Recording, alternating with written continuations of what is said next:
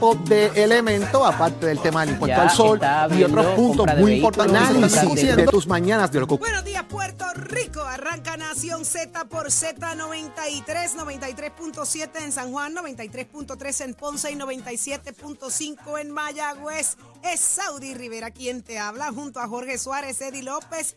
Y nos disfrutas en Nación Z, tu programa de análisis y de mayor contenido, donde usted, mire, usted se entera hacia dónde nos llevan como país, qué está pasando en el gobierno, en la legislatura, en cada agencia de gobierno.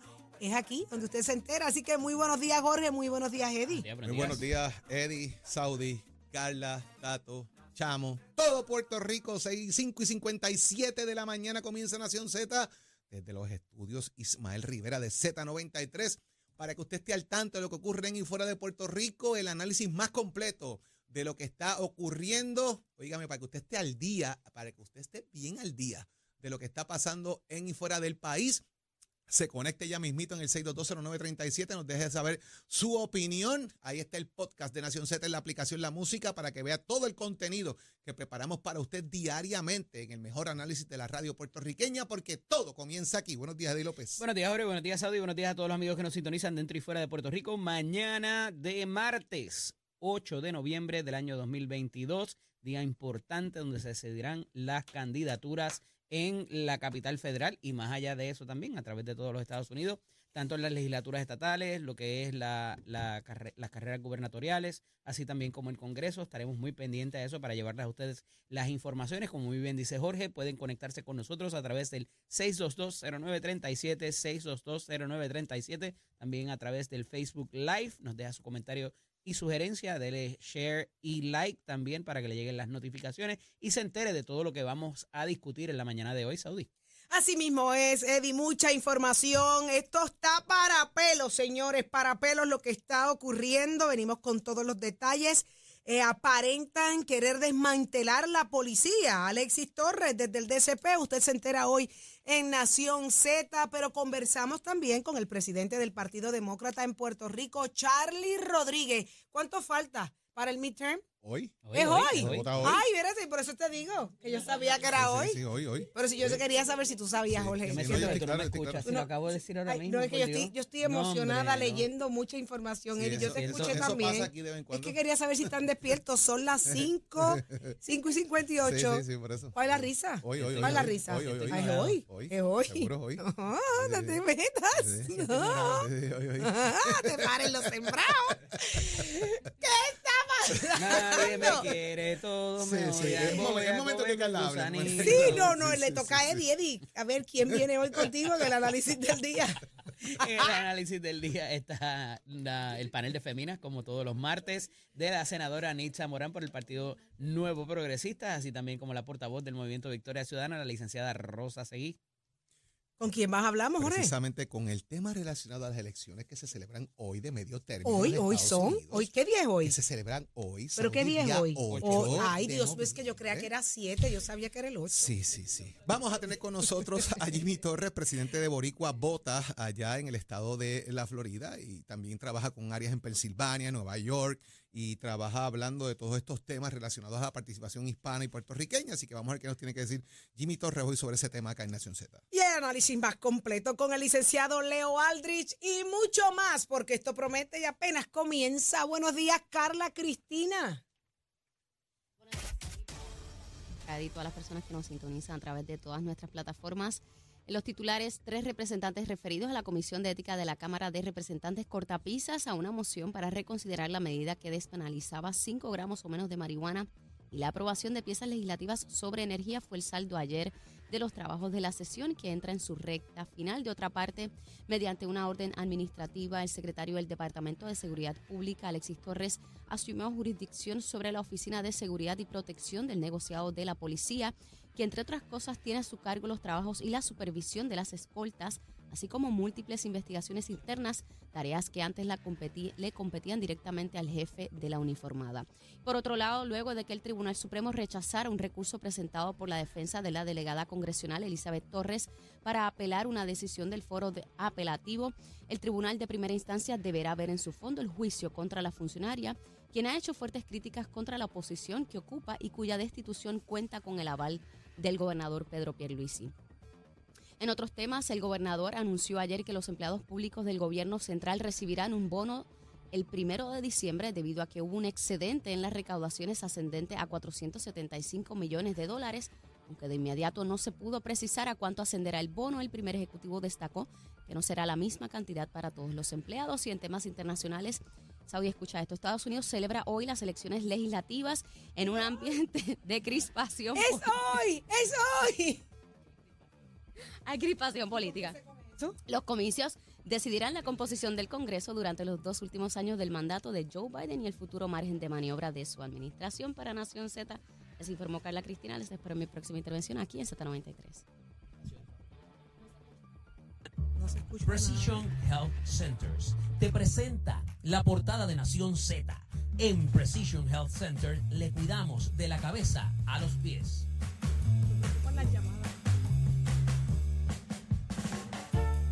Y continuamos con las portadas del día. Vamos de inmediato a una noticia que acaba de trascender en la mañana de hoy, directamente desde el rotativo El Nuevo Día. Jorge Suárez, se trata de que Alexis Torres, el secretario del Departamento de Seguridad Pública, eh, tomó decisiones administrativas que le restan poder al comisionado de la Policía de Puerto Rico. ¿De qué se trata? Mira, eh, Saudi, el jefe de la Policía de Seguridad Pública, ¿vale? el secretario eh, de Seguridad Pública, Alexis Torres, lo que está diciendo es que él va ahora a quitar la Oficina de Seguridad y Protección de manos de la Policía de Puerto Rico.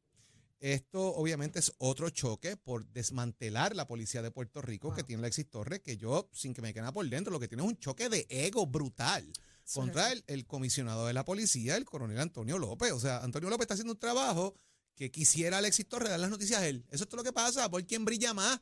Yo lo hago mejor que aquel y aquel lo hace mejor que yo. Y al fin y al cabo, lo que están es eh, comiéndose por los rabos los dos. Óyeme, Alexis Torres lo que tiene que dedicarse a hacer lo que le toca, que es administrar una sombrilla que le dieron, que lo que creen es más burocracia, by the way, porque yo eliminaría eso Así hace es. rato, lo hubiese eliminado, y hubiese cogido esos chavitos y los coloco en las agencias pertinentes, que falta les hacen, pero hay que mantener un batatal político ahí, que es lo que hacen, porque eso es lo que tiene esa agencia, un batatal político eh, de candidatos derrotados y de un montón de cosas más, y gente que no pasó el crisol en el Senado de Puerto Rico para diferentes agencias, pero como estaban en campaña, lo sembraron en esa agencia ahí, y no estoy hablando de bomberos por si acaso.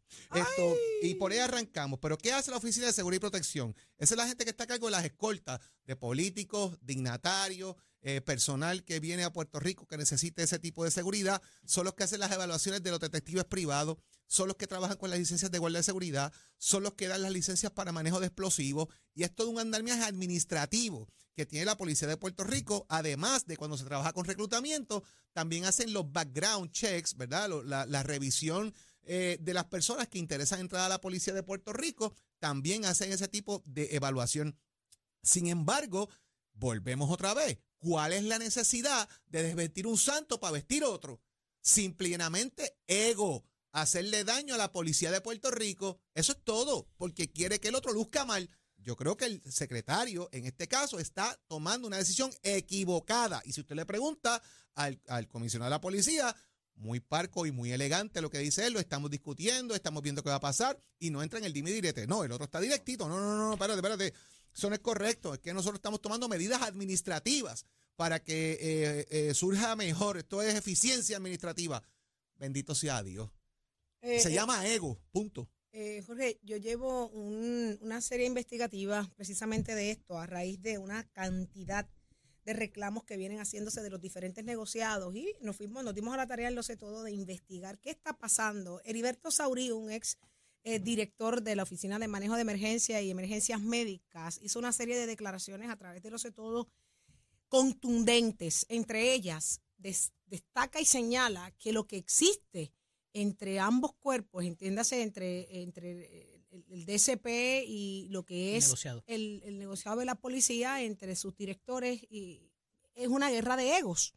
Eh, Alexis Torres, y cito, tal cual lo, lo menciona Heriberto Sauri, dice que el secretario con su guardia monga, así mismo lo dice, lo que está haciendo es destruyendo eh, prácticamente lo- la, la- la- la policía, desarmando la policía. Hoy sale esta información valida grandemente los reclamos que hace Heriberto Saurí, quien dice que debe desintegrarse ya eh, lo que es el DCP. Hace rato. Hace rato para muchos, ¿verdad? Y, y, y venimos hablando de esto. O sea, los empleados, obviamente usted no va a ver un jefe de negociado pidiendo la desmantelación, eso solamente lo hizo la valiente María Conte, que dijo que ella no iba a aceptar la posición si mientras el Instituto de Ciencias Forenses estuviese bajo el DCP, tanto así que se legisló y se sacó inmediatamente el Instituto de Ciencias, de Forenses de la sombrilla para que ella aceptara. Si ese, ese fue el primer atisbo del desastre que se avecinaba en el DCP, ¿por qué se ha mantenido el DCP? Otro que también fue determinante y lo dijo antes de finalizar el cuatrienio, lo fue eh, el ex senador eh, Henry Newman. Henry Newman dijo, mire, esto no funcionó, esto vino a ser un modelo que se practica en Estados Unidos, se trató de implementar en la isla, no funcionó. Aún se ha mantenido el DSP, se habla de duplicidad de sueldos, triplicidad de sueldos, mientras las diferentes, los diferentes negociados en, en sus respectivas estaciones siguen careciendo de equipos, de uniformes, de, de, buenas facilidades y estos sueldos son exorbitantes, son demasiado jugosos para ayudantes especiales, para... O sea, es absurdo lo que estamos viendo dentro de lo del DCP y no escuchamos y no vemos a nadie decir, llegó el momento de desarmarlo. Se, al contrario, se sigue defendiendo. ¿Qué es lo que se pretende? El tiempo lo dirá, ya estamos viendo reacciones como estas al día de hoy. Eddie, yo no sé, ¿quién tiene que llegar a decir, Vamos a desmantelar esto. Es que tú no entiendes. Aquí la administración Rosselló Nevares, que fue el artífice de la creación el creador, claro. ellos veían mucho Batman. Y acuérdate, ¿te acuerdas del comisionado Gordon de Batman? Pues ellos querían hacer una estructura paralela y similar a eso. Eh, y evidentemente no ha funcionado. Pero aquí hay asuntos mucho más serios. Y hay asuntos tan serios como la reforma de la policía que no ha podido funcionar por razón de ese andamiaje y de una, y de una eh, utilización de fondos que no necesariamente es para lo que debiera ser y una cosa tiene retrasada la otra. Eh, a esos efectos vemos también el asunto de las escoltas, que pudiera haber, tener, que ver también con el asunto de la presión política que ha creado el asunto de las escoltas eh, para eh, con lo que es la unidad, ¿cómo se llama la unidad de protección? Seguridad y protección. Y seguridad y protección, que ahí es donde se reportan las escoltas. La que al fin y al cabo él quiere que se elimine por completo y pase a manos de él. Correcto, correcto. Y que sea él entonces quien determine eh, cuántas escoltas y cuál claro. y a quién se le asigna y más todavía quién brega con explosivos quién, quiénes son jefes de seguridad y quiénes son los que van a bregar con licencias de seguridad eh, privada quiénes pueden ser detectives privados background check de la policía cuando vas a entrar todas esas cosas wow. control absoluto imagínate pero entonces eh, más allá de eso está la presión política del gasto que eso implica y eso es un personal como pasa en el servicio secreto y como pasa en muchas otras jurisdicciones, que está destacado para eso. Se utilice o no, está, esa gente van a cobrar lo que cobran. Ah, que no van a incurrir en horas extras y todo lo demás. Esa presión política ha estado por años y se ha llevado al tribunal, inclusive por parte de dos exgobernadores, eh, que Dios lo tenga en su gloria ambos, eh, y, pues evidentemente eh, se, se, se ha traído esa controversia de lo que nos cuesta. Aquí sepa que eso a lo mejor en la mente de alguno de ellos pesa un poquito, pero lo que tiene que ver al final del día es quién manda en la policía y, si, y, y, y deja entrever que hay que volver a la figura del superintendente para que no solamente no haya esa guerra de egos entre uno y otro, sino que funcione la estructura jerárquica, cuasi militar, que debe tener un cuerpo policiaco y que sepan de dónde están viniendo las órdenes y que no haya eh, dudas o de alguna manera eh, cuestionamientos sobre una orden que dé uno y otro, porque eso desmoraliza a las tropas, número uno, y segundo, te causa una duplicidad, como han relatado aquí los compañeros, en términos del gasto administrativo y todo lo que es el andamiaje de, eh, de, lo que, de, de, las maneras que, que ellos entiendan que deben, con que deben eh, atajar la, situación criminal en Puerto Rico, que está fuera de control y que no han podido de alguna manera o recientemente divisar alguna estrategia, que era la palabra que no me salió ahorita, en las estrategias que vayan a tener a bien eh, poner en función y quién las va a ejecutar. El problema es un problema de ejecución motivado por esta situación del ego entre los dos compañeros, el director del DCP y el comisionado del negociado de la policía. Si tú tomas una decisión como comisionado de la policía que a mí no me gusta, voy donde el secretario para que la revoque y te dé pam pam. Claro. Así está. Así es como está la cosa. Y Y, yo creo se que eso es una, una soberana ridiculez. La oficina hay que desmantelarla y Es una- eliminarla. Es una, Y dejar que Antonio le pague su trabajo, punto y se acabó. Eso no, no es lo que estamos viendo. Según trasciende acá, la, la transferencia de la oficina dice que no solo se le restan poderes y oficiales a la, a la mermada policía, sino que resultan más potentes los roces entre Torres y el comisionado Antonio López, lo que a juicio de conocedores del tema amerita que se libere al negociado de la sombrilla del Digo, DS. y les complico más el Oh. panorama. Esto estaba predicado sobre un supuesto ahorro de recursos. Que no llegó tampoco. Qué ahorro. Es que esto- esto, según Heriberto Saurí, Eso no funciona así. Voy a, voy a, a pedirle a producción, Nicole, te voy a pasar el contacto para ver si podemos conseguir a Heriberto Sauri para que sea él obviamente quien explique. Esto fue una oficina que vino a ser creada para agilizar los procesos administrativos, las órdenes de compra. Era un recurso para ayudar Porque a las un- diferentes porque era agencias. único, Saudi. Era, era si tenía cinco recursos humanos, va a haber uno solo. Uno Si tenía solo. cinco oficinas de compra, no una pasó. sola. Se habla No de 30, pasó, de no más, igual. se habla de no más de 30 personas. Esto era lo que se suponía y esto se iba a hacer en un ala de, de uno de los edificios de seguridad y se ha convertido en una agencia que alberga alrededor de 300, 350 Mira empleados. si ha sido un problema. ¿Dónde está hoy? ¿Dónde está hoy Ciencia Forense? aparte Estaban allí, salieron corriendo. Porque lo que condicionada. estaban la- era atrasando el proceso y la doctora Conte dijo, ¡eh, mira, qué le pasa pa' a no voy. Sácame de aquí. No podrían, no No podían comprar ni sacar- guantes. Mano, Pues es una cosa ridícula. Entonces, lo, lo triste de esto es que las agencias, lo- los diferentes negociados siguen sufriendo las mismas carencias o peor. La policía necesita equipos, la policía necesita ser atendida, los, los empleados necesitan ser escuchados y nada de esto aparentemente está pasando. Lo mismo pasa en bomberos, lo mismo pasa con el 911. El 911 hay, una, hay un movimiento de Ninguna parte de empleados unionados solicitando que se desintegre, eh, que se salga de ahí el 911. ¿Por qué? Porque, porque ellos tienen la facultad de administrar su propio presupuesto, Pues claro. dinero obtenido de la factura telefónica. Pero entonces está unificado a lo que es el DCP. O sea, hay una, una ese- serie de ese- ese- reclamaciones que no están siendo pasan para el escuchadas. DCP y no los ve la agencia que los necesita para poner en práctica lo que hace porque no identifican cuál es el problema que tiene la agencia presupuestario. Es bien sencillo en las visas de presupuesto que digan cuánto se han ahorrado. ¿Cuánto se están gastando en presupuesto nuevo? ¿Cuánto dinero que le corresponde a la agencia están utilizando el DCP que la agencia pudiese hacer mucho más? Vamos a sacar todos esos contratos que dijiste de 230 empleados. Reduce todos esos chavos y mira cuántos chavos hay. Ver cuántos chalecos antiprotectores a balas Gracias. hubiese comprado. ¿Cuántas municiones? ¿Cuántas patrullas? ¿Cuántos vamos a los nuevos? sueldos Chavos jugosos. usados, punto. Vamos a los sueldos jugosos. Los sueldos jugosos son despampanantes. Estamos hablando que el propio subsecretario del DSP gana mucho más dinero que el, que el- que el secretario. En un momento dado trascendió que el secretario había pedido una reducción de sueldo. O sea, estamos hablando que ayudantes especiales se ganan 9 mil, 8 mil, 10 mil. O sea, ¿de dónde salen estos sueldos? ¿De dónde? Es una cosa, y, te- y- y contamos en esta investigación, se cuenta con la lista de sueldos. Es impresionante lo que allí está ocurriendo y yo no veo que nadie ponga el cascabel al gato y, y- y la valentía de Henry Newman en un momento dado decirlo, reconocerlo, habiendo sido él el presidente de la Comisión de Seguridad. Mira, esto no funcionó, esto no funciona. Y lo que ha hecho es crecer la agencia. Ramón Luis Cruz Burgos radicó una resolución, una, una, una- un proyecto de ley para eliminarla.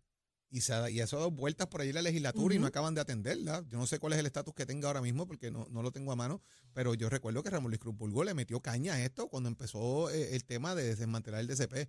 Y Digo, tuvo roce con todo el mundo allí. Y en muchas otras instancias, la Junta es mucho más vocal cuando pasan estas cosas. La Junta de Supervisión Fiscal, me refiero. No han dicho nada porque la idea, este andamiaje, venía originalmente de la Junta. La Junta entendía que ahí había habido, que ahí iba a haber un ahorro y este andamiaje es un hijo putativo de la Junta de Supervisión Fiscal. Y no se han metido ahí porque saben que no ha funcionado. Los chavitos de la reforma de la policía inclusive están aguantados hasta tanto se pusiera en función verdaderamente todo el andamiaje y ahí eh, por eso es que guardan silencio, sepan ustedes. Me Con otras dicen- cosas son muy vocales, pero Ayer- como ese es el hijo putativo de ellos, ahí no, no meten. Eh, en una conversación con una persona que ha estado Caña. muy pendiente al caso, ah, que hemos que he estado desarrollando con mi equipo de trabajo allá en Lo Sé Todo, me dice, mira, pues esto se ha convertido en la nueva energía, la autoridad de energía eléctrica, donde los sueldos eran jugosos y todo el mundo quería pertenecer a eso. Y lo, lo triste es que esto comenzó siendo una, un espacio de ayuda a, las diferentes, a los diferentes negociados, pero ahora se convirtió en una agencia. Esto no se suponía fuera una Es agencia. un batatal político. Exactamente, para punto. muchos es un batatal No político. pasas en el Senado el nombramiento, pero te recluto acá en otra cosa y te doy el doble a los chavos. El acceso de los empleados a recursos Y no estamos humanos es diciendo que no bien sea cierto, difícil. Saudi, está ahí el no, récord, está el no, récord ahí. El acceso a los empleados a recursos humanos ahora es una burocracia mayor. Antes podían, tenían sus propios espacios en las agencias pertinentes, ahora tienen que llegar hasta el DCP, llegar allá, es como llegar al Olimpo. O sea, hay muchos reclamos de los empleados. Aquí nadie está escuchando a, los diferentes, a las diferentes eh, agencias aquí debajo, tú sabes. Aquí esto es, aquí es, esto es sí o sí. Y vemos ahora lo que está acabando de trascender, que, que valida la El guerra problema es de que egos esto que le va a caer en la falda al gobernador y va a tener que tomar decisiones en cuanto a esta situación, porque mínimamente ese gasto que tú muy bien traes en esa, en esa investigación, Saudi, va a provocar el que el gobernador eh, obligatoriamente tenga que, que tomar una posición. ¿Tú sabes qué dice Heriberto al- Saurí cuando le pregunté sobre eso exactamente, Eddie? Que al gobernador no se le está diciendo las cosas como son. Claro, como Lo tienen pasa. enajenado de la realidad de lo que ocurre en el DCP. A mí me da mucha lástima que esto sea así, porque Como esto dice pasa. mucho de la oficina del gobernador. Esto dice muchísimo de la oficina del gobernador. Yo quisiera pensar que esto no es así. Lo que Yo pasa es que pensar asesor, que, es que él el está de seguridad de Fortaleza tiene que meterse allí, ver las cosas como son, no puede estar en el hearsay, si- en el si que me dijeron, consiguieron me dijeron, una- me dijeron. si tiene que consiguieron entrar una directamente y tiene que entrar allí y meterse lo que está viendo y sacar el presupuesto y ver cuál es el problema. Antonio López está haciendo su trabajo, cogiendo una policía que ha cogido golpes, que también es una reforma y está trabajando con los recursos que tiene. Quítele los chavos al DCP, déselos a la policía para que vea cómo aparecen miles de recursos que le hace falta a la policía y a los diferentes Sencillo. negociados para que puedan administrar su dinero como lo hacían antes. Antes, es que, es que así era que funcionaba antes. No entendemos, bueno, podemos entender qué fue lo que pasó. Encontraron una cueva con muchos chavos, con mucho dinero, Crearon. con mucho dinero y la han hecho crecer, crecer, crecer, que de lo que era que iba a ser una oficina, ahora se convirtió en una agencia. O sea, entonces ahí como que la cosa no, no, no cuadra. Así que vamos a estar pendientes, vamos, ojalá Heriberto Saurí pudiera hablar con nosotros acá en Nación Z para darle seguimiento a esta historia que definitivamente va a dar mucho de qué hablar. Mientras tanto, Antonio López, esto me llama la atención, continúa con su elegancia y su Claro, etiqueta de que aquí no está pasando lo estamos nada. evaluando. Y esto se dio en una reunión ayer que convocó el gobernador. El gobernador convocó ayer, y entre ellos a- a- al DCP, eh, y vamos a ver si esto fue lo que trajo la reunión de- del día de ayer. Pero vamos a otros asuntos, señores, porque hay una, el Supremo revocó, así es que, que, que se entendió la decisión en el caso de Elizabeth Torres. ¿Qué implica esto, Eddie? Mira, aquí eh, se estaba tratando, como recordarán, de instar un proceso que no estaba comprendido en la ley para removerla de sus funciones porque entendían que no estaba cumpliendo. Estaba el asunto de los informes, que de aquí fuimos muy críticos en cuanto a eso. Teníamos también eh, eh, la, la situación de que ya no estaba presente en la capital federal y esto había creado unas molestias eh, para propósito de los demás delegados y también figuras importantes dentro del Partido Nuevo Progresista. Eh, dicho esto, y al examinar la ley, eh, evidentemente no había ese proceso y yo eh, me sostengo que esto no ocurrió por omisión del legislador, esto fue por diseño, para que no les removieran a ninguno, ninguno de los delegados, porque como no hay proceso para hacerlo, pues no sabemos cómo es. Esto le cayó en la falda al secretario de Justicia en un momento dado y luego al tribunal cuando se lleva el caso para removerla. Y es el juez Anthony Cuevas quien, mediante un recurso extraordinario, porque tampoco había recurso dispuesto en ley para ello, quien al finalmente dice, mira, esto es un trabajo político. Esta persona está intentando, o mediante sus gestiones, o estas personas deberían estar buscando el alcance de ese ideal político. No le toca a la judicatura examinar cuál es la mejor manera de alcanzar ese ideal político.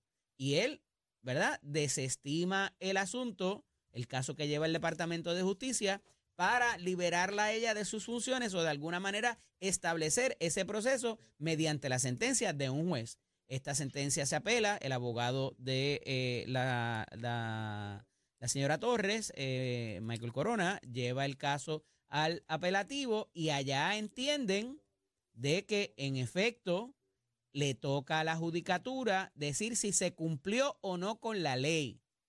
El problema es que la ley establece un asunto político de la lucha aspiracional para alcanzar la estadidad. Y de acuerdo a ese mandato que da ayer el Tribunal Apelativo, le tocaría a un juez entrar a decidir cuál es la mejor forma para alcanzar un ideal aspiracional político. Cuidado con eso, es una situación muy peligrosa y ahí está todavía el asunto inclusive de los informes que radican o que deben radicar los, eh, lo- los delegados, que tampoco está claro cómo lo deben hacer. Recordarán que la señora Torres ha presentado una serie de videos en, eh, eh, en atención a este tipo de informe y si eso es o no suficiente para satisfacer el requerimiento en ley. Pero como no está claro, y de nuevo, otro asunto que no es por casualidad ni por error, es por diseño para que no le fuera la oposición en un momento dado a disponer de ninguno de estos representantes. Ahí queda ahora qué va a pasar si va a ir eh, alguien al, al Tribunal Supremo o finalmente qué va a ocurrir en este sentido. Es el Supremo quien decide, finalmente no es el apelativo. fueron al Supremo. Fueron al Supremo directo. Eh, Decisión 3 a 1. y eh, me parece sumamente peligroso que eh, sea un juez eh, que entre a determinar cuál es la mejor herramienta para alcanzar un ideal aspiracional político. Ay, Anthony Cuevas dejó clarito que esto es un tema político y que en guerras políticas el tribunal no se tiene que meter. El Tribunal Supremo, en este caso, que bien sabemos, eh, tiene una composición mayoritaria de pensamiento estadista, aunque el juez Estrella se ha mantenido en un pensamiento en sus disidencias muy liberal. Eh, usted tiene al juez Martínez Torres, al juez Cortov Caraballo y a Filiberti Cintrón diciendo que sí, que esto tenía que atenderse en sus méritos y que esto hay que dilucidarlo como una situación política en el tribunal de instancia. Y usted tiene una disidencia de Ángel Colón diciendo precisamente de que no, de que esto no es un tema político y que lo que hizo el juez Anthony Cueva fue lo correcto. En resumidas cuentas, que ahora los asuntos político-partidistas de estatus se, tienen que atender en al los tribunal. tribunales. Eso es lo que resuelve eso en arroba bichuela sin darle mucha vuelta. Que esta señora es, es, es o no es, cumple con sus méritos o no, la ley no lo dice, ah, resuélvalo en el tribunal, este asunto político-partidista. Punto y se acabó. ahí está. Vamos a ver qué pasa. Más adelante eh, continuaremos con este y otros asuntos. Ya tenemos ahorita con nosotros a Heriberto Saurí relacionado al tema del DSP y lo que está ocurriendo con la policía. Se entera aquí en Nación Z. Pero ya está listo Tato Hernández porque somos deporte. Buenos días, Tato. Buenos días, buenos días, buenos días, buenos días, buenos días. Good morning, everybody. How you doing?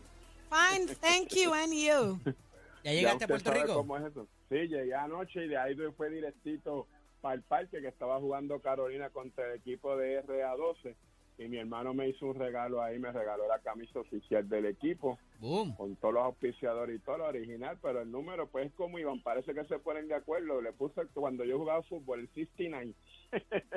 Ay. Así que, así que ya ustedes saben, pero la verdad que fue un compartido. Vamos a empezar las noticias con eso. Ayer el béisbol pues se jugó, después que usted sabe que estuvo lloviendo sábado y toda la semana, se asignaron un par de juegos y uno de ellos fue ese, el equipo de Alomar, de Roberto Alomar, el RA12, como se llama. Miren ahí en pantalla yo con mi brother y la camisita de los gigantes. Así que ya usted sabe. Bueno, el equipo de Roberto Alomar vino duro, abrió la pizarra en la primera entrada con Yadiel Sánchez que trajo al plata a Jeremy Arocho. Rápido se pusieron 1 a 0, pero entonces en la quinta vino Delvin Pérez y empató el partido con Gifre Remolcador al jardín izquierdo, donde Brian Torres anotó imparable. Mario Feliciano impulsó después mediante doble y durante hit el rally que acumuló cuatro carreras para luego entonces ponerle fin al sello juego, donde los gigantes de Carolina ganaron siete carreras por tres. Cabe señalar que el equipo de RA12 de Roberto Alomar son de jóvenes prospectos que están incursionando lo que es doble A, triple A y la clase A de la Grandes Ligas y tienen un trabuco que uno no se puede dormir con esos muchachitos, porque a la verdad que están jugando un béisbol magistral y me alegra mucho la, esa idea que trajo Roberto Alomar para ayudar a esto, y aunque tienen un equipo que a veces la gente se cree que es inferior, no, no, no, no se pueden dormir porque hay grandes prospectos que en un futuro van a tener grandes nombres, ¿me entiendes? Y están jugando muy bien y eso es parte de lo que está haciendo pues la liga también, ayudando para todo ese desarrollo de los estudiantes, de los talentos jóvenes que están incursionando en el béisbol de las grandes ligas que ya están ratificados, obviamente, y que están pues jugando en diferentes equipos. Así que tremendo partido, me lo disfruté anoche, mucha gente allí, y lo más que me alegra es que muchos turistas del área de los hoteles de San Juan está pues llegando al estadio, así que eso es bueno que incrementa la participación, así que muy bueno para eso. Mientras tanto, la yeguita también jugó en Santurce, le devolvió la, la victoria entonces a los cangrejeros, ganaron anoche, ya entonces tienen dos partidos ganados. Esto está empezando y se está poniendo bueno, van a haber un par de partidos que también van a ser televisados y por ahí, pues como le había anticipado, el equipo de los Gigantes Carolina está trabajando para el 2024 traer en los juegos de entrenamiento de los Piratas de Pipe, pues que sean juegos en Puerto Rico. Ustedes saben que a mitad de entrenamiento, casi empezando marzo, pues los, los equipos juegan entre sí para ver cómo está todo el mundo, así que se está trabajando con eso, vamos a ver si eso se nos da. Bueno, y esto es con los pisos de Mestre Escuela que te informa que ya estamos en el proceso de matrícula. Nuestras clases comienzan el 15 de noviembre. Todavía usted está a tiempo. Pase por nuestro recinto. Llame al 787-238-9494 y toma tu la decisión de estudiar en Mestre Escuela. Mira, chamo, give it up, my friend.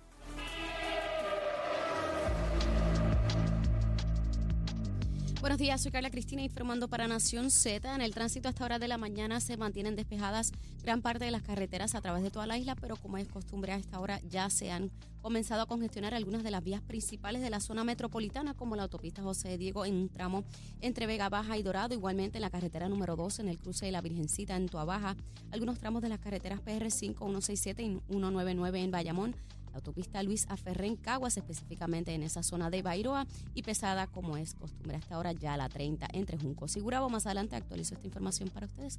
Ahora pasamos con el informe del tiempo.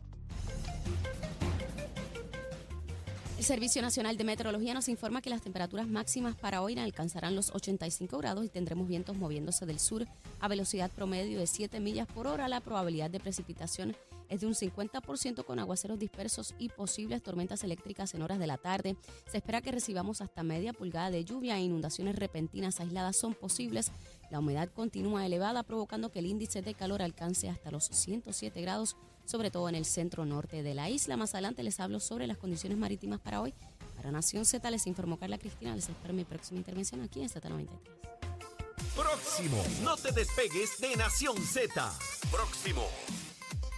Lo próximo es Heriberto Saurí, exdirector de manejo de emergencia y emergencias médicas, reacciona al choque de jefaturas de seguridad en Puerto Rico luego de que trascienda una orden del secretario del Departamento de Seguridad Pública que transfiere la Oficina de Seguridad y Protección de la Uniformada. Esto se pone caliente y te enteras aquí en Nación Z.